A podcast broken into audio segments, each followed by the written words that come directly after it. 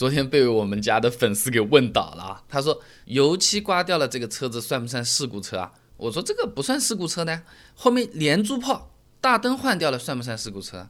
喇叭换掉了算不算？方向盘换掉了算不算？轮胎换掉了算不算？我一下子好像也不能很清晰的回答他上来，那只有找资料了。资料上面呢也没有很明确的讲法。也没有强制的这种规定或者标准，但是普遍业内比较认可的有个说法呢，就是说所有车上不可直接拆卸替换的这些部件受损了，就可以算是事故车了。那这个车子上面可以换的部件很多的呀，坏了嘛就修了。那你喇叭坏了，喇叭拆下来换个喇叭上去不就可以了吗？保险杠道理也是一样的啊。但如果说你看啊，我这个车门的那个门框和整个车子粘在一块连在一起的，这个地方撞了凹进去了。这又没办法单独拆开来换的，这种就非常容易会被认定为是事故车了啊。那这些属于不可拆卸的这种部件，你真要修，要么是整形整出来，甚至是要把它割掉，然后再是电焊或者怎么样。那么比较常见的几个部位呢，比如说车子的这个纵梁。就是从贯穿车头到车尾的很长的两根大梁，这个打开发动机是可以看得到的，这是主要的承重受力结构。那车子的 A、B、C 柱，就车子的车框啊，中间的门框啊，后面门框的接了这个玻璃的那个部分啊，A、B、C 柱这些地方，还有那个翼子板。都撞过的话呢，很有可能就会被界定为是事故车了。啊，就是说我们小小的这么撞一下是没有什么太大问题的。比如说什么保险杠裂开来了，油漆要换一下，这种都不是什么问题啊。那么听到这里，有可能还是一头雾水啊。那为什么 A、B、C 柱啊这种大梁撞过的就要算作是事故车了，就会贬值了，觉得不安全了，或者觉得这车子不好了呢？给你打个比方啊，嗯，这个如果我是一个苹果，它有个地方烂掉了。我把这个烂掉的部分用用刀削掉，剩下的部分吃吃还好，这个就和我们保险杠、喇叭换一个道理是差不多的。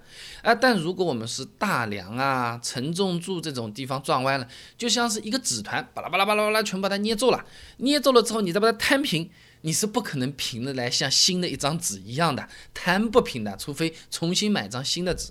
那这个大梁也好，A、B、C 柱也好，这个要换个新的，和换了一台车没什么太多区别了。没有办法百分之一百恢复成和原厂一样的状态的那种部件或者是部位，如果受到撞击或者变形的话呢，基本上就是认为它是一个事故车了啊。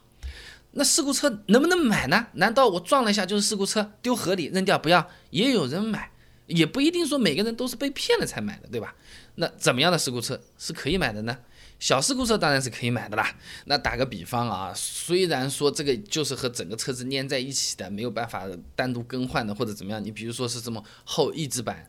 但是说实话，这个后翼子板你哪怕撞了凹进，或者说不要了，这个车子正常开开没有什么问题的呀，安全性也不会受到太大的影响的。我把它割下来重新焊一片上去，那又如何呢？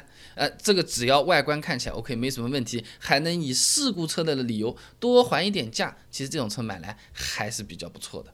那么我们平时说的不能买的事故车呢，往往是。大事故啊，就是这个车头啊，就前面我说的两根纵梁，那这个或者说是侧面的 A、B、C 柱这种全部撞歪了，那基本上呢还是不推荐你买的。两个理由，一个呢就是很难修得好，修好也是超级贵，还有一个都撞到这个部位了。